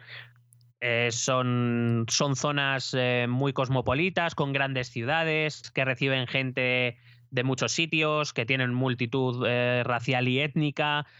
Es decir, tradicionalmente los sitios más abiertos, tanto en la costa oeste, co- los tres estados de la costa oeste, como en muchos o la mayoría de los estados de la costa este, eh, pues Massachusetts, Vermont, eh, este tipo de, de estados donde, pues, eh, eh, donde están las ciudades de Nueva York, de Washington, de Boston, las grandes ciudades ah, estadounidenses costeras, ahí siempre son feudos demócratas. Digamos, las ciudades o los estados más abiertos al mundo, Sí. más globalizados, menos yanquis, Sí. por decirlo de algún modo, son eh, feudos demócratas, mientras todos los estados del centro, del medio oeste, pues eh, son estados que se han quedado atrasados, de base económica agrícola, eh, despoblados completamente, población muy rural, pocas grandes ciudades, son feudos republicanos Mm. en líneas generales, Sí. por decirlo muy, muy a grosso modo. ¿eh? Sí, sí, hombre. Por ejemplo, uno de los cambios que ha habido en los últimos años ha sido Nuevo México. Nuevo México era un estado republicano hasta que empezó a recibir inmigración mexicana. Desde entonces, Nuevo México es un estado que se ha convertido en, en un estado ah, demócrata, en un feudo demócrata, precisamente por ese cambio poblacional. Y es verdad que a día de hoy se están dando algunos cambios en la estructura poblacional de algunos, de algunos estados. Por ejemplo, en las elecciones de 2016, el llamado cinturón del, Óxi- del óxido, que son todos los estados cercanos a los grandes lagos, eh, digamos, están más cerca del Atlántico y están haciendo frontera con Canadá, eh, esos eran feudos tradicionalmente eh, demócratas, pero compuestos sobre todo por clase trabajadora. Clase trabajadora que cuando vino la crisis de 2011 sufrió como ninguna y eh, 2016 aprovecharon y votaron por Trump pensando que Trump iba a cambiar algo. Ahí es donde los demócratas perdieron las elecciones, cuando perdieron feudos o perdieron estados en los que ellos normalmente eran fuertes.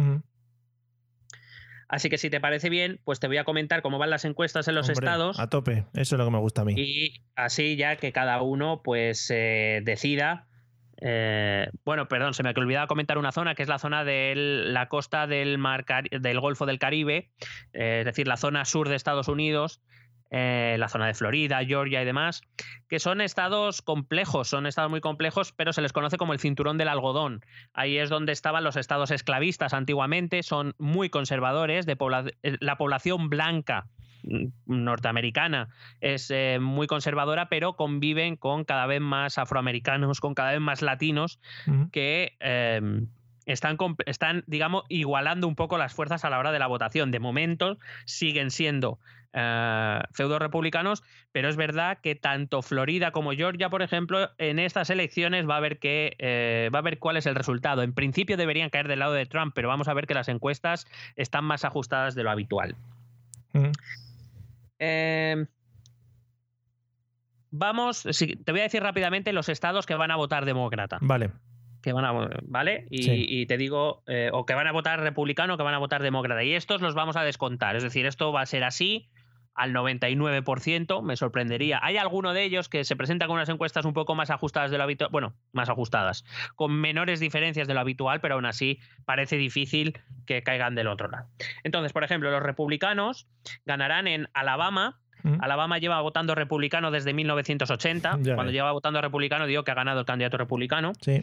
Eh, Trump, por ejemplo, ha llegado a estas elecciones con una en las encuestas con más ventaja que en 2016, Vale. así que ahí sumará nueve votos electorales al casillero republicano. Bien. Alaska también lleva votando republicano desde 1980 y añadirá tres votos más a los republicanos. Eh. Arkansas lleva votando republicano desde 2000 ¿eh? Eh, y en las encuestas Trump llega con más de 20 puntos de ventaja. Parece Fíjate. que los seis votos electorales de Arkansas se los va a quedar. Fíjate. Idaho vota republicano desde 1968. Ya. Eh, Trump lleva con 20 puntos de ventaja a las encuestas, añadirá cuatro votos electorales. Indiana. Indiana es un estado, uno de los estados que ha cambiado recientemente, también por su propia población. El estado era un feudo demócrata que poco a poco eh, se fue convirtiendo en republicano y desde 2012, en las, ya en, la- en las segundas elecciones de Obama, ganaron los republicanos allí en, en Indiana. Se ha convertido en un safe, en un, digamos, en un feudo seguro de los republicanos, al menos por el momento. Trump llega con siete puntos de ventaja, eh, descontando los posibles márgenes de error. Y teniendo en cuenta que las, las encuestas en 2016 lo que hicieron fue infravalorar el voto a Trump, es decir, eh, contaron menos votos a Trump de los que luego hubo, parece difícil que Trump, llegando con siete puntos de ventaja, pueda perder en Indiana. Así que añadirá 11 votos a su casillero. Kansas es republicano desde 1968. Trump llega con nueve puntos de ventaja. Es verdad que en 2016 ganó por 20 puntos a Hillary Clinton, pero bueno, creo que llega con una ventaja suficiente. Será difícil que los seis votos electorales no sean republicanos. Kentucky Fried Chicken. Oh, qué buena. Gracias. Que, tu estado, que tu estado se ha conocido por eso, ¿eh? ya ves. La verdad es que todos los, también te voy a decir, eh, ya esto es impresión mía y opinión mía, y disculpen a todos los que viven en esos estados norteamericanos. Eh, suenan todos como un poco a los estados añejos, ¿no? Sí, sí, los, los, más, los más de películas americanas de, las de verdad. Lo que el viento se llevó y todas esas Ah, cosas. sí, sí. sí, sí. Forrest Bueno, Gump. pues- Mm, sí. Kentucky lleva votando republicano ininterrumpidamente desde el año 2000. Las encuestas dan 17 puntos de ventaja a Trump, así que añadirá sus 8 votos electorales. Luisiana vota republicano in- ininterrumpidamente desde el año 2000, llega con 20 puntos de ventaja a Trump, así que añadirá sus 8, puntos, sus 8 votos electorales. Mississippi es republicano desde 1980, Trump llega con 20 puntos de ventaja, ganará sus 6 votos. Missouri es republicano también desde el año 2000, aunque es verdad que ha tenido algunas de esas elecciones, aunque siempre ha acabado ganando el candidato republicano, algunas elecciones fueron reñidas, como por ejemplo la de 2008, la primera de Obama, fueron unas elecciones bastante reñidas. Aún así, Trump llega con más de 7 puntos y medio de ventaja a las encuestas. Parece muy difícil que no gane los 10 votos de Missouri. Montana es republicano desde 1996, también con algunas elecciones ajustadas, pero debería dar sus tres votos electorales a los republicanos. Aquí Trump llega solo, solo entre comillas, con seis puntos de ventaja, Mm. que debería ser más que suficiente. Nebraska, sé que te gusta este estado. Hombre. Republicano desde 1968, Trump llega con 8 puntos de ventaja en las encuestas, añadirá 5 votos a los republicanos. Dakota del Norte, Joder, es muy bonito también. republicano desde 1968. Trump llega con más de 19 puntos de ventaja, añadirá sus 3 votos Qué a los republicanos. Qué vergüenza, tanta ventaja que no tengas ni que preocuparte en ir, ¿no? En plan, a Nebraska ni voy. Oklahoma, republicano desde 1968. Trump llega con más de 20 puntos de ventaja, 7 votos más para los republicanos. Carolina del Sur. Carolina del Sur es republicano desde 1980, añadirá sus 9 votos electorales, aunque es verdad que Trump llega con seis, una media de 6,3 puntos de ventaja. Es decir, algunas le dan 7, 8 puntos, otras le dan 5. Pero eh, es verdad que, por ejemplo, em, miré cuando encuentro estas diferencias menores, voy a las elecciones anteriores a ver qué pasó. Es verdad que Trump llegó con un, me parece que fueron con cuatro y pico, casi cinco puntos de ventaja y las elecciones fueron exactamente esa cantidad. O sea que sí que se ve que las encuestadoras de Carolina del Sur sí que hacen bien su trabajo. Así que si es verdad que Trump llega con una media de seis puntos de ventaja, pues no debería tener problemas para ganar los nueve votos de South Carolina. Oh, qué buena. Dakota del Sur, republicano desde 1968. Trump llega con más de 10 puntos de ventaja, añadirá tres votos electorales. Madre mía. Tennessee, qué gran grupo, ¿eh? De los 80. La visa ni tu, tu, tu, ah. Bueno, Republicano desde el año 2000. Trump llega con más de 18 puntos de ventaja, añadirá sus 11 votos electorales. Utah, Utah, pues también muy bonito. el, el territorio de los mormones, religiosos, conservadores. Mm. Republicano desde 1968, añadirá sus 6 votos de ventaja. Trump llega con más de 11 puntos de ventaja en la selección, en las encuestas. Tengo que, tengo que decir, eh, pequeña fe de ratas, he dicho la vi salir, es la vi correr. Llegaba tarde Sí. a casa la canción, ¿vale? Pero bueno, por si acaso alguno se siente ofendido por mi reinterpretación de la canción de Tennessee, lo siento, ¿eh? Recordad esto, si alguno de los estados que estoy diciendo al final vota demócrata, acordad de este momento es mucho más grave. claro, eso es verdad. Eh, Virginia Occidental, republicana desde el año 2000, tras cambiar de tendencia, añadirá sus cinco votos. Trump llega con más de 20 puntos de ventaja. Wyoming es el último de los feudos, el gran, además, eh, conservador conocido. Republicano desde 1968, añadirá tres votos electorales más porque Trump llega con más de 30 puntos de ventaja en las encuestas. Madre mía, no tener que, iba a decir, ni despeinarse, además literalmente despeinarse ese pelucón. Trump, el, el ticket Trump-Pence llegaría con estos estados, alcanzaría los 126 votos electorales. Hay que recordar que para ser presidente necesitas 270, es decir, necesitarían 144. Ok. ¿Cuáles son los, que, los, los estados que vamos a descontar de los demócratas? Primero, California. Bueno. Lleva votando demócrata desde 1992, la primera elección de Bill Clinton. Biden llega con 28 puntos de ventaja, añadirá 55 votos electorales. Bueno. Connecticut, votando demócrata desde 1992, Biden llega con 30 puntos de ventaja, añadirá 7 votos Con electorales. sus tramperos y sus movidas ahí. Hombre. Delaware, votando demócrata desde 1992, Biden llega con más de 22 puntos de ventaja, añadirá 3 votos electorales. Grande. Mm. El distrito de Columbia, que es la ciudad de Washington, es súper demócrata. Hillary Clinton venció en 2016 con el 91% del voto. Joder. Eh, Biden en la encuesta tiene un 78% de, de los votos, según las encuestas. Sí. Será más. Así que añadirá los tres votos electorales de la capital. Qué vergüenza. Hawái, demócrata desde 1988. Biden llega con 33 puntos de ventaja y añadirá sus cuatro votos electorales. Illinois, demócrata desde 1992. Es verdad que Illinois es uno de los estados del llamado cinturón del óxido. Es verdad que ha ido perdiendo apoyo los demócratas, es decir, cada vez ganan con menos diferencia, pero en principio deberían ganarlo. Las encuestas le dan 18 puntos de ventaja a Biden, así que en principio añadirá sus 20 votos electorales. Maryland, demócrata desde 1992, Biden llega con 30 puntos de ventaja en las encuestas, añadirá 10 votos. Massachusetts, ah, demócrata desde 1988, Biden llega con 40 puntos de ventaja en las encuestas, añadirá 11 votos electorales. Joder, cuando van por ahí se, se la sacan fuera del pantalón, ¿no? Y dice, aquí estoy, ¿qué pasa? ¿Qué queréis? Minnesota, demócrata desde 1976, Biden llega con 7 puntos y medio de ventaja, debería ganar los 10 votos. Aunque es verdad que Clinton en la anterior elección llegó con 10 puntos de ventaja y al final ganó solo por dos y medio. Así que eh, quizá aquí es No sé, sí, eh, a tope con todo esto, ¿eh? pero yo voy a- poniendo puntillitas a cosas. eh, no sé si a alguien más le pasa, pero cuando dices Clinton a secas, me recorre como un escalofrío la espalda, como recordando tiempos atrás, ¿sabes? ¿No? Lo que me Sí, refiero. porque además. Mm. Hombre, que cuando me refiero a Clinton, evidentemente estoy refiriéndome a Hillary. Sí, a lo sí. mejor tú te estás yendo al otro Clinton. Por ejemplo, sí. Claro.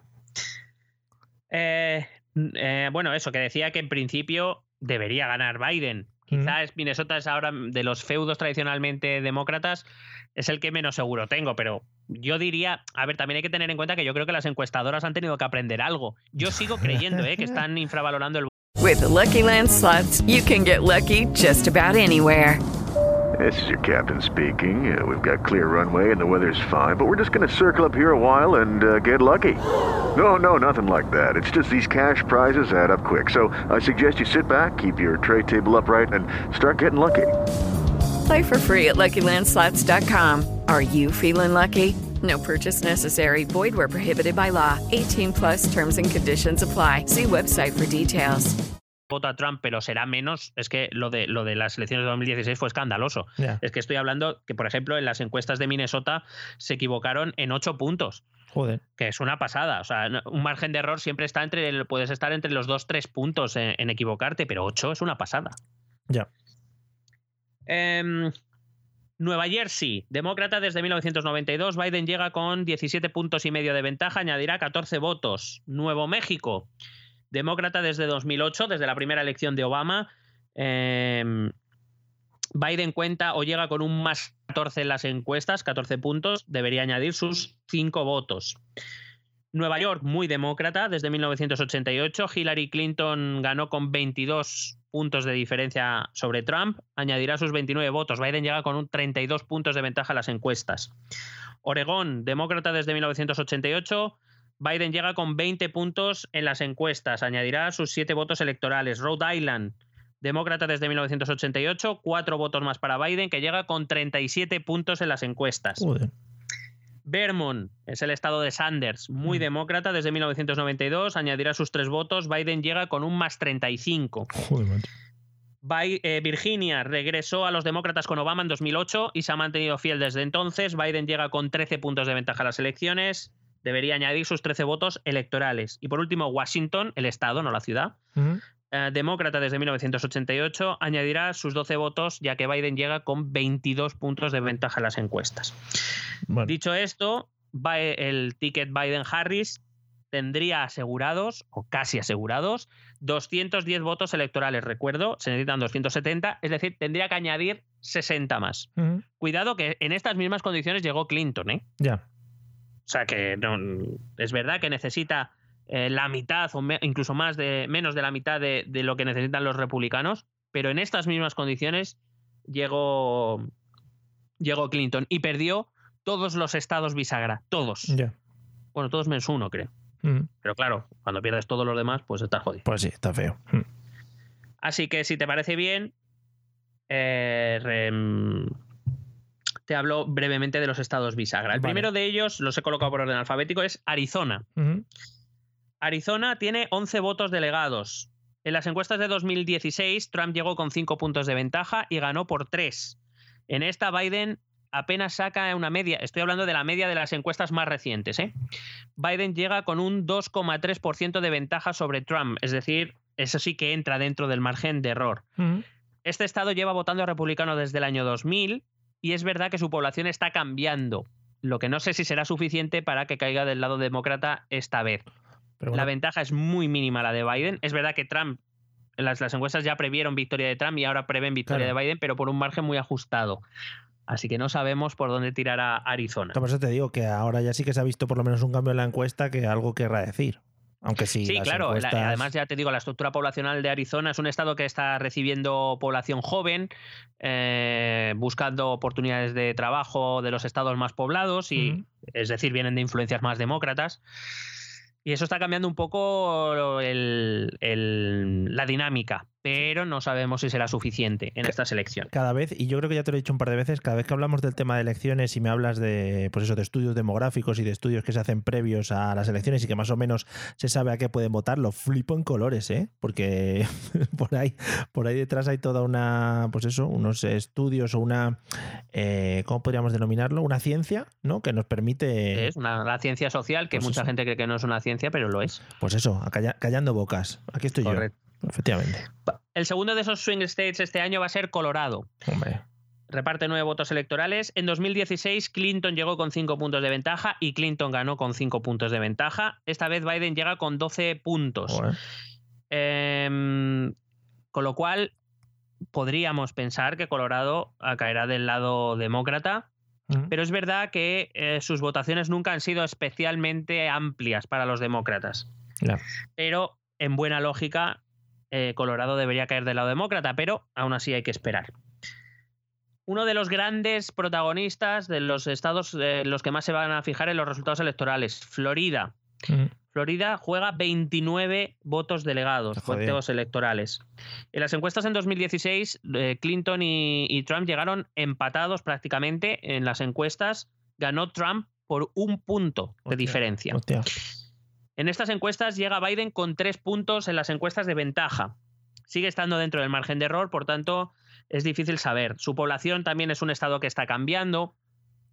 Eh, em, digamos que la, la población hispana, la población hispana de Miami, por ejemplo, es eh, bastante, bastante republicana, pero eh, a las zonas rurales tradicionalmente republicanas de Florida están llegando votantes hispanos no pro-republicanos y eso está haciendo cambiar un poco la tendencia.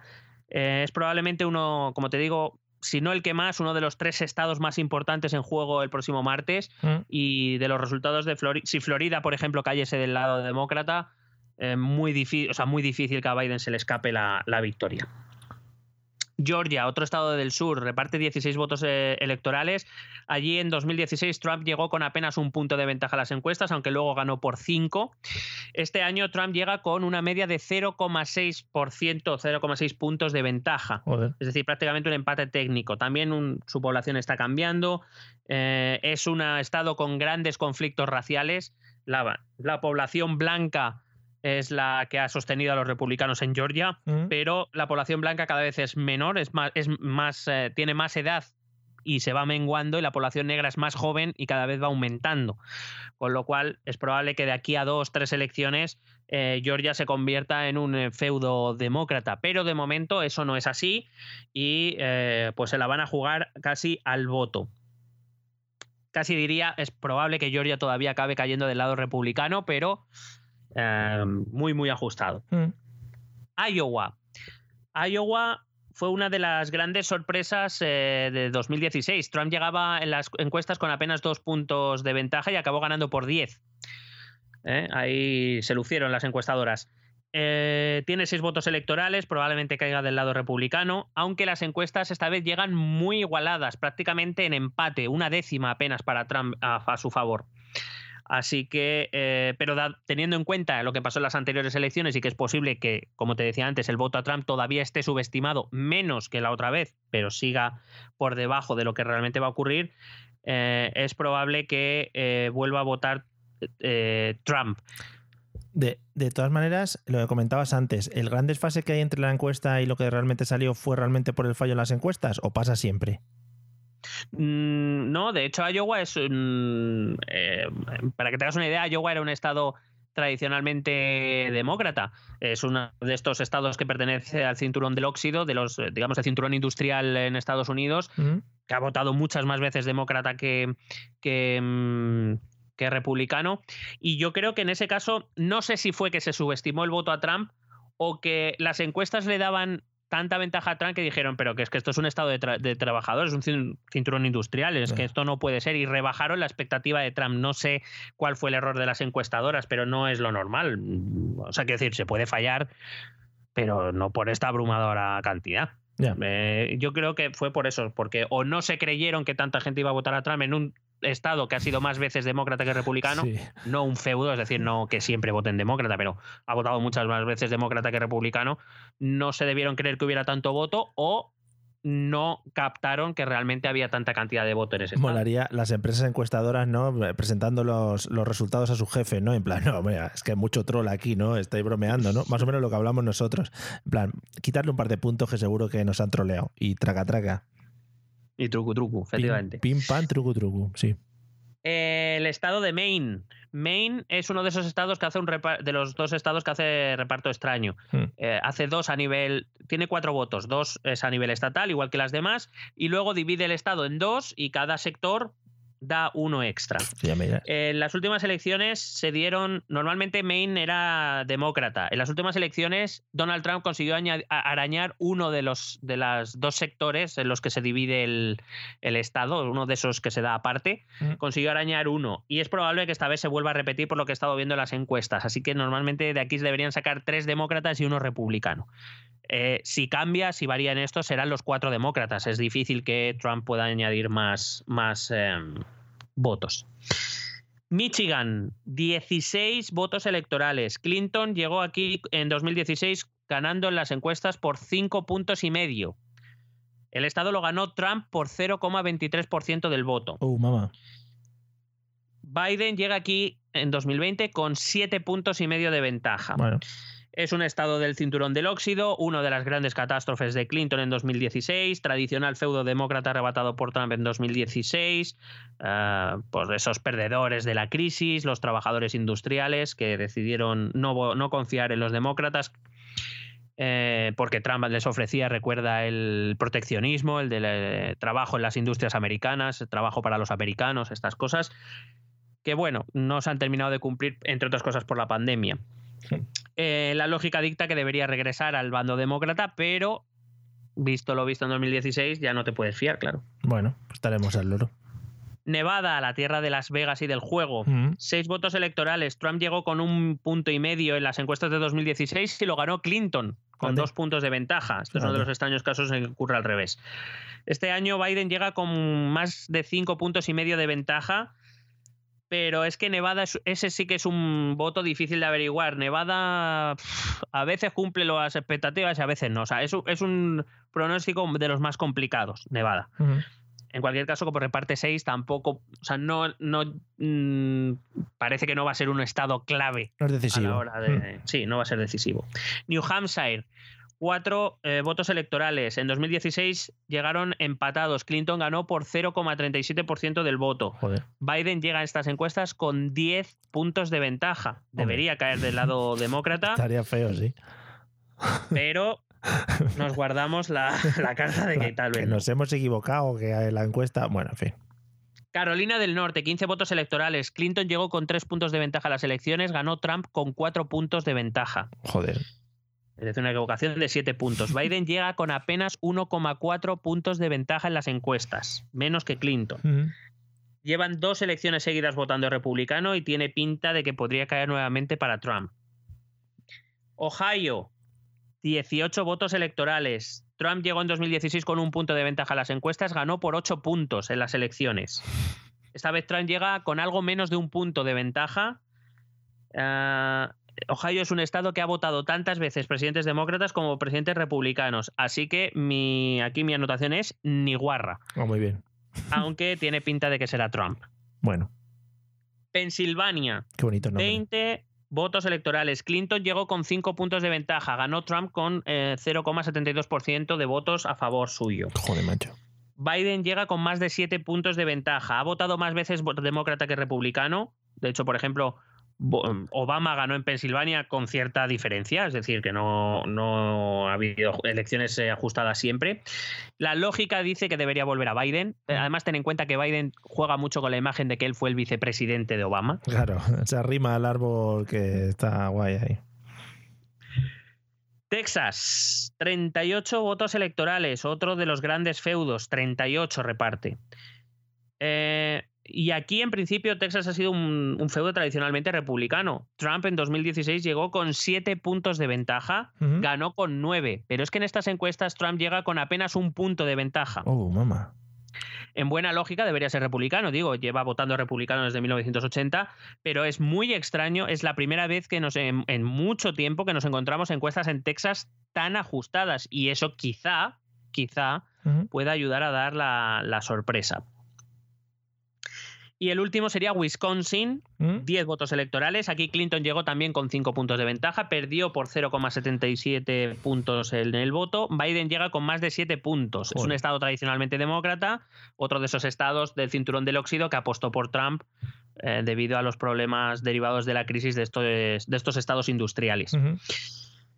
Por tanto, eh, los estados, eh, estos swing states, hay 202 votos electorales en juego. Recuerdo, los demócratas tienen que conseguir 60, Mm. eh, los republicanos tienen que conseguir 144. En buena lógica, eh, los demócratas deberían sumar de lo que hemos visto en Colorado, que son 9, Ujú. debería sumar al menos 3 en Maine y debería sumar los 4 de New Hampshire. En principio, estos son los más favorables a, a los demócratas. demócratas, Esto sí. haría que Biden necesitara 43 votos electorales más. Sus mejores opciones, digo para que estén atentos nuestros oyentes, Sí. serán, serían Arizona, que reparte 11, Wisconsin, que reparte 10, Michigan 16 y Nevada 6, Espérate. respecto a lo que llegan a- con las encuestas. Esto sumaría 26, 37, 43 votos justos. Con eso ya le sería suficiente, con esos estados. Con esos Biden ya sería presidente. Si consiguiese Pensilvania, por ejemplo, que reparte 20, ya sería prácticamente. O sea, si Pensilvania cayese del lado demócrata o Florida, muy difícil. lo te- Vamos, se tendría que dar una carambola para que Trump repitiera, complicada. Pero ya sabemos lo que nos pasó en 2016, así que Claro, no, no recordaba yo, no fui consciente en aquel momento de realmente la hostia que se dio Hillary Clinton en función de las encuestas como la llevaba y quizá por eso nosotros también eh, preveíamos que iba a salir como presidenta de los Estados Unidos. Sí, lo, lo previmos todos. Eh, es verdad que yo, por ejemplo, en 2016 eh, lo miré todo a posteriori, me refiero el ir tan al detalle, cosa que este año no me van a pillar. No nos van a pillar, Mario. He escupido al micrófono. Pero bueno, coronavirus. Es verdad, que, es verdad que las encuestas vaticinaban que Clinton iba a ganar en, en muchos estados en los que luego se pegó una buena leche Mm, y que fueron los que dieron el triunfo a, a Trump, claro. sí. Bueno. Y bueno, eh, ¿qué te parece para una primera parte de las elecciones estadounidenses? Oye, maravilloso, porque además es un resumen. eh, me parece guay porque nos hemos situado bastante geográficamente y, y creo que eso también es interesante para conocer cómo se maneja allí el asunto. Por aquí muchas veces también, pues eso, eh, estamos muy pendientes de autonomías y de cómo votan cada cosa. Y allí, pues por lo visto, también es bastante interesante, quizá menos que aquí, porque ya hay algunos estados que ya están repartidos casi y no tienen tanto interés, pero oye, que como tienen tantos, pues al final alguno que otro la sorpresa. Esperemos, bueno, que se vayan cumpliendo las encuestas y veremos cómo, cómo va el asunto, ¿no? Eh, sí, a ver, eh, seguiremos la noche electoral. Eh, es verdad, también voy avisando de que quizá este año el recuento se alargue más de lo normal. Estados Unidos no es un modelo en el recuento. ¿eh? Eh, es verdad que la misma noche más o menos ya se puede prever, por ejemplo, en noches como la de 2016, porque la diferencia era tan grande que, vamos, se tenía que dar un vuelco entre el voto por correo y los estados que, que recuentan más lento, pues se tenía que haber dado un vuelco tremebundo. Pero eh, si la elección es ajustada, quizá en la noche electoral estadounidense no podamos saber exactamente quién es el, el, el presidente. Si hay algún estado en el que la- el recuento de votos físicos es ajustado, habrá que esperar al recuento de voto por correo y habrá que ver si se reclaman un, un re- un nuevo recuento o un segundo recuento en, en algún estado. O sea que quizá puede ir para largo dependiendo de cómo de ajustada esté la votación. Si alguien sigue la jornada, pues espero que esta primera parte sobre las elecciones de Estados Unidos le sirva para fijarse sobre todo en los estados en los que tiene que poner el ojo, que es donde se, va- donde se va a jugar la presidencia estadounidense. Eso es. Pues nada, amigos, eh, no- os emplazamos también porque tendremos una segunda parte próximamente para tocar otros temas que también son muy interesantes con respecto a todo esto antes de que sean las elecciones. Que recuérdame el día porque o se me ha olvidado o no lo hemos dicho. Martes 3 de noviembre. Ok, pues nada, el martes 3 de noviembre, cuando volváis todos de puente, ¿eh? ¿Eh? que no se Del puede. puente, del, puen- del puente de, de Toledo. Bueno, eh, también esto te lo digo en directo, la señora Ayuso ha dicho que eh, ella cierra Madrid si solo son los tres días del puente, que luego ya alegría, que ya no pasa nada. En fin, Bueno, sí, es que ya de- es que ha dicho que ahora se pueden hacer reuniones de seis personas no convivientes en las Mm. casas eh, entre las 12 de la noche y las 6 de la mañana. Lo único que te tienes que quedar en la casa hasta las 6 de la sí, mañana. incluso creo que va a sacar un decreto que es que ella va a decidir quién son las seis personas que van a entrar en cada casa. Es decir, va, va a sacarlo de una bolsa y tú tienes que ir a la casa que te toque también, ¿sabes? O sea que bueno. Pues nada, amigos. Pues nada, eh, eh, pon, Dime. pon los métodos de contacto por Sí. si nos tiene que avisar de algo. Os ponemos los métodos de contacto porque como nunca los ponemos, lo voy a poner hoy para que nos avisen de las cosas. Eh, escuchadlos atentamente porque además es una voz muy profunda y, y muy bonita. Escucha nuestros métodos de contacto. Puedes escribirnos un correo electrónico a la dirección esto también es. Si lo prefieres, puedes buscarnos por Facebook o Twitter a través del nombre ETE Política. Nos encontrarás en YouTube, donde colgamos las grabaciones de todos los episodios. Y si necesitas un contacto más cercano, únete a nuestro canal de Telegram. Busca el enlace en nuestras redes sociales. Toda esta información y mucha más la puedes completar a través de nuestra página web www.estotambiénespolitica.com. Porque tú también formas parte de Esto también es política. Oye, pues muy bien. La verdad es que esta voz eh, que enamora a la par que, pues que, que te penetra, ¿no? El oído. y lo Y si que, estás abierto a todo, pues ya se sabe. o sea, y otras cosas que penetre este señor que no nos vamos a meter en su vida porque también es un profesional del mundo, ¿sabes? Entonces hace sus cosas y a mí no me importan. ¿Es un profesional de la penetración? Eh, Bueno, ya ahí no sé yo, no sé yo. Eh, eh, por cierto, información. Claro, en, en- en autónomos, por ejemplo, los profesionales del porno, por ejemplo, en este caso, ¿en qué, en, cuál- en qué numerito de estos, fíjate, numerito, ¿eh? Se, se encuadran? No sé si lo sabrán. Eh, bo- bomberos y fiesteros o O algo de eso. Artistas, ¿no? O algo así. Artistas, será artista, claro. Ay, claro, pues eso. Hombre, algunos son artistas, al- algunas, sobre todo son artistas. ¿eh? Efectivamente, del circo, Cirque du Soleil, o sea que de ahí para adelante. Bueno, serán como las actrices y actores también, serán el mismo. Supongo que será el mismo, sí, claro. Vale, vale. No, pues nada, o sea, es una cosa que más. Si quieres investigo, ¿eh? Podemos hacer un programa especial, ¿no? De, de cómo declaran Hacienda. ¿no? El RPF, ¿no? Esas cosas. Joder. Sí, Pues- por ejemplo, eh, lo podíamos titular eh, La declaración de la renta de una estrella porno. Joder. O sea, Yo te digo que cuidado que tendría muchas visitas. es ¿eh? que tiene visitas por los dos lados, ¿no? Por los que vayan buscando cómo hacer la declaración de la renta y por los que vayan buscando porno. Que creo que, bueno, en internet hay, hay muy poco, o sea, hay poca gente que vaya buscando eso, pero bueno, se puede intentar. Mm. Bueno, probamos y total. Eh, Bueno. Acuérdate que algunos de nuestros grandes éxitos han venido de episodios que no esperábamos que, fuesen a funcionar y ahí Tenemos los que dar, tenemos. dar las gracias a Ucrania, Bielorrusia, Por favor, el este europeo en general. sí, que no tenemos ni idea. ¿eh? Ya nos han venido a decir grandes defensores de estos países y, bueno, grandes bolcheviques que no tenemos ni idea de cómo se vive porque no hemos vivido allí nunca. O sea que. Bueno, eh, bueno, el, día, el día que se enteren que nosotros tenemos una relación especial con el Mm. presidente de Rusia, entenderá que conocemos esas regiones como las palmas de nuestras manos. Efectivamente, son nuestras segundas casas para nosotros. Pues nada, amigos, eh, ya digo que os emplazaremos muy, muy, muy pronto eh, en el siguiente mm, en el siguiente episodio hablando de las de las elecciones europeas. bien, ¿ve- ¿ves cómo todo va bien? las elecciones europeas. Bueno, Euro- Europa nos jugamos mucho también, ¿eh? También. De las elecciones estadounidenses y a ver qué pasa, ¿no? La sorpresita o a ver cómo va el asunto. Eh, pues nada, Miguel, ¿algo más que añadir hoy? No, no, por hoy no. Para que se esperen al siguiente. Pues nada, os esperéis al siguiente. Eh, os esperéis al siguiente, payasos. A ver si no podéis esperar un poco, hombre. Y hoy, se- segunda o tercera faltada ya de la, del día. Eh, nos vemos pronto, disfrutad, eh, no salgáis mucho y mucho cuidadito con lo que tocáis, no chupéis barandillas. Hala, hasta luego. Besete.